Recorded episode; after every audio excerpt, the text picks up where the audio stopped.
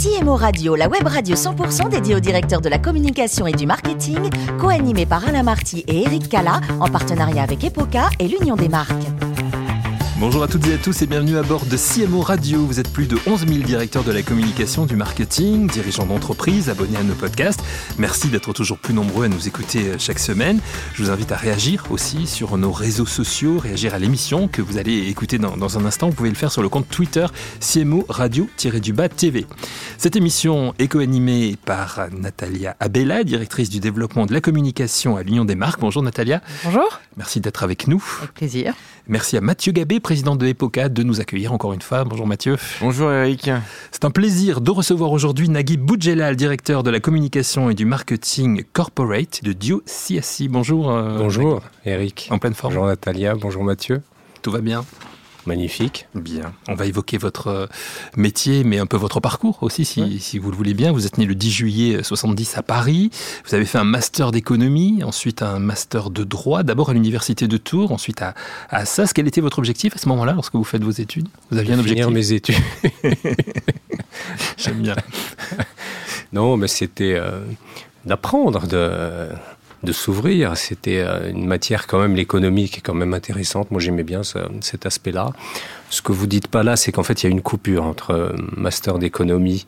Je me suis mis à travailler et j'ai mhm. repris le master de droit cinq ans après mais en, cursus normal, c'est-à-dire avec des, étudiants qui sortaient de maîtrise. Pourquoi vous avez une frustration, ça vous manquait euh, J'avais dû, oui, j'avais dû écourter mes études bah, pour des raisons matérielles en fait, et puis je voulais faire ce master 2, donc quand j'ai pu le refaire, je l'ai refait.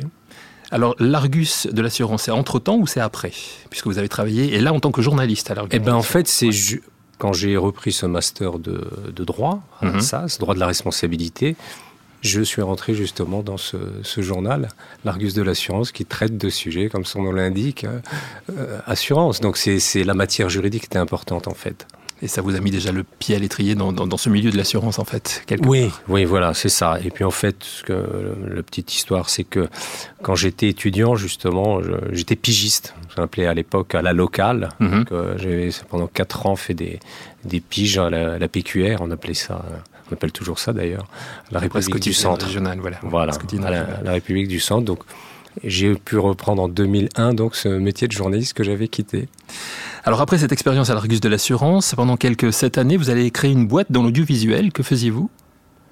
Euh, entre les deux, il y a, eu euh, un long parcours quand même dans, l'assurance. Hein, les, D'ailleurs, courtage d'assurance, le groupe Aon, euh, AXA, etc. D'accord. Hein, et, puis, effectivement, il y a eu l'Argus. Et après l'Argus de l'assurance, j'ai été journaliste, un peu ce que vous faites aujourd'hui, pendant huit ans, je crois. Mhm. Après, effectivement, je, suis, je me suis mis à mon compte pour faire une autre forme de presse qui était plus télévisuelle, audiovisuelle, mais avec des formats qui étaient un petit peu hybrides, qui, qui ressemblaient plus à de la publicité qu'à qu'à de l'information. C'était quand même déjà un contact important avec la communication. Oui, oui, oui, oui, oui, oui. Alors, c'est vrai que c'est pas un parcours très euh, euh, classique, euh, linéaire, mais en tout cas... C'est ce qui fait votre intérêt aussi, justement. J'espère. Mais le lien, c'était effectivement euh, d'être au contact des gens, d'être sur l'information, la communication. Finalement, un jour, on est du côté de la barrière euh, information, de l'autre, un jour, côté communication. Et puis tout, tout ça, c'est, c'est, bien d'avoir une étanchéité quand même. Hein. Je ne dis pas qu'il faut que le journaliste reste le journaliste. La, la communication, c'est la communication, mais c'est bien de connaître les deux côtés du miroir, les deux faces du miroir. Alors là, si je, suis bien dans la chronologie, après cette expérience, on vous retrouve chez, chez MetLife, c'est ça? Oui, oui, oui, oui. Ouf, j'ai bon là. Ça, c'est un bravo, bravo Eric. là, c'est un groupe euh, américain euh, pour être responsable de la communication et de la marque. Euh, c'était une belle expérience.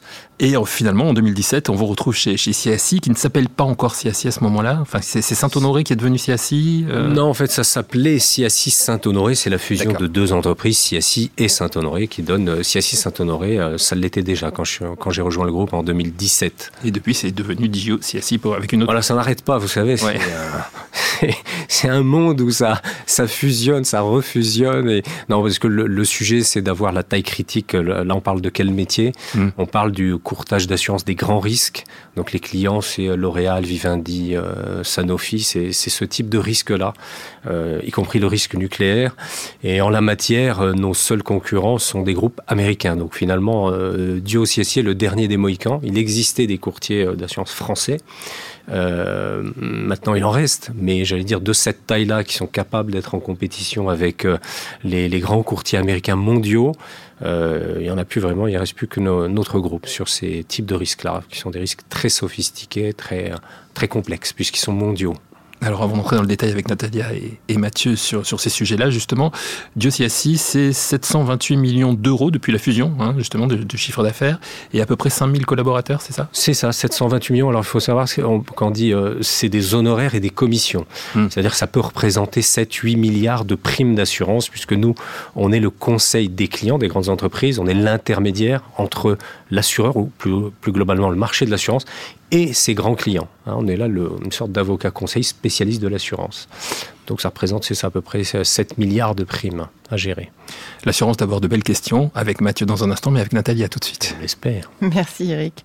Euh, en préparant cette interview, j'ai lu effectivement que la fusion entre Diot et Siassi de l'autre côté avait entraîner le fait de devoir fusionner de cultures, des façons de travailler différentes.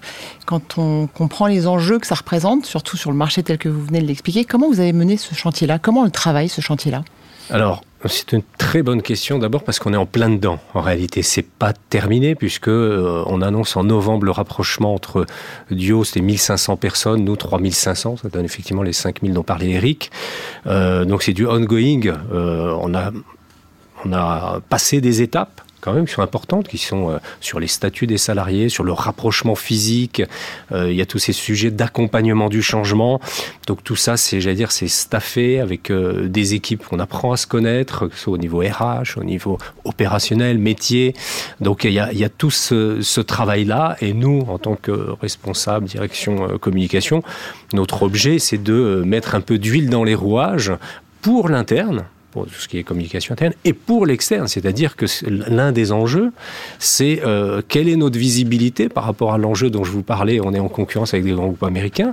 Qu'est-ce qu'on apporte pourquoi on s'est rapproché, quelle est notre véritable force de frappe. C'est tout ça où il faut être présent euh, sur le marché et ça passe par euh, les, dire, les outils classiques de relations presse, de baromètre, de, etc., etc. Et en interne, ça a été, enfin, le travail est compliqué? Non, il n'est pas. Non, ça c'est au niveau, euh, si vous voulez, métier. Euh, il y a plein de métiers. Hein, l'assurance de la bijouterie, l'assurance euh, responsabilité civile, etc. Tout ça, ça c'est relativement bien imbriqué parce qu'on parle de métier à métier. Les gens finalement, ils comprennent vite leur intérêt. Lorsque vous avez d'un côté le client Carrefour, de l'autre côté on a le client L'Oréal. Bon, ben voilà, ça devient nos clients. Hein.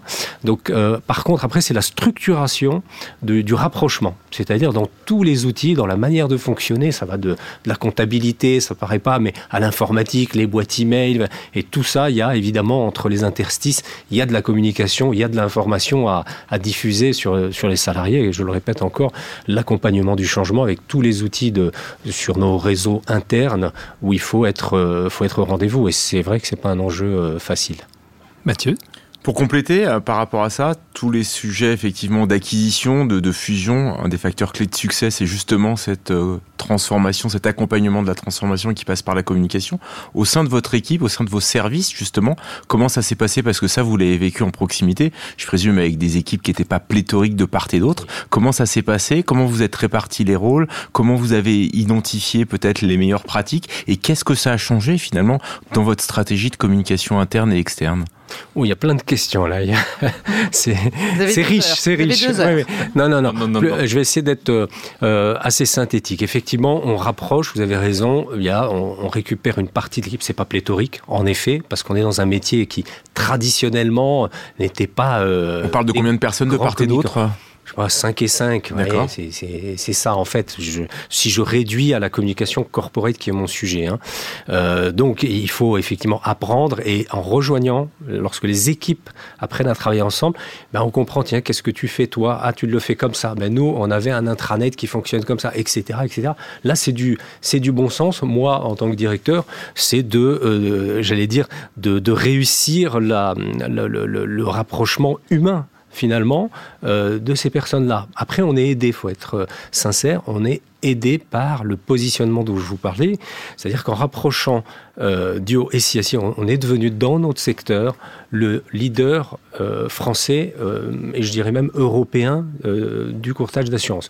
Donc ça veut dire quoi? Ça veut dire que là, mécaniquement, on fait partie des appels d'offres. Lorsqu'un grand groupe va lancer un appel d'offres pour changer de courtier, par exemple, c'est difficile de ne pas être dedans lorsque vous êtes le numéro un. Donc nous, en termes de communication, j'allais dire, on a le, le métier entre à peu près facile. Voilà. voilà c'est, il ne faut pas faire de bêtises parce que quand c'est déjà facile sur le, métier, faut, faut, voilà, il faut, faut accompagner ça. Mais, mais sur le, l'équipe en elle-même, il n'y avait pas vraiment de, d'enjeu, j'allais dire, les, les outils euh, intranet, etc. Mais enfin, c'est, c'est les mêmes. Et dans votre stratégie de communication, il y a des choses qui ont vraiment évolué euh, par rapport à ce que vous avez pu mettre en place bah, Déjà, il y a eu. De dispositifs euh, ou de plans d'action? Oui, oui, parce qu'il y a déjà eu euh, culturellement, nous, on était par exemple, quand je dis nous, excusez-moi, c'est l'ex-CIACI, était, euh, j'allais dire, positionné en termes de territoire d'expression sur la culture, parce qu'on estime qu'on est une culture française, euh, européenne. du côté de nos amis d'audio, ils étaient positionnés sur quelque chose qui était peut-être plus différent en tout cas, et il faut trouver un terrain d'expression unique. et en l'occurrence, il y avait le premier chantier qui était le, la marque la marque Diociasi qui n'existait pas.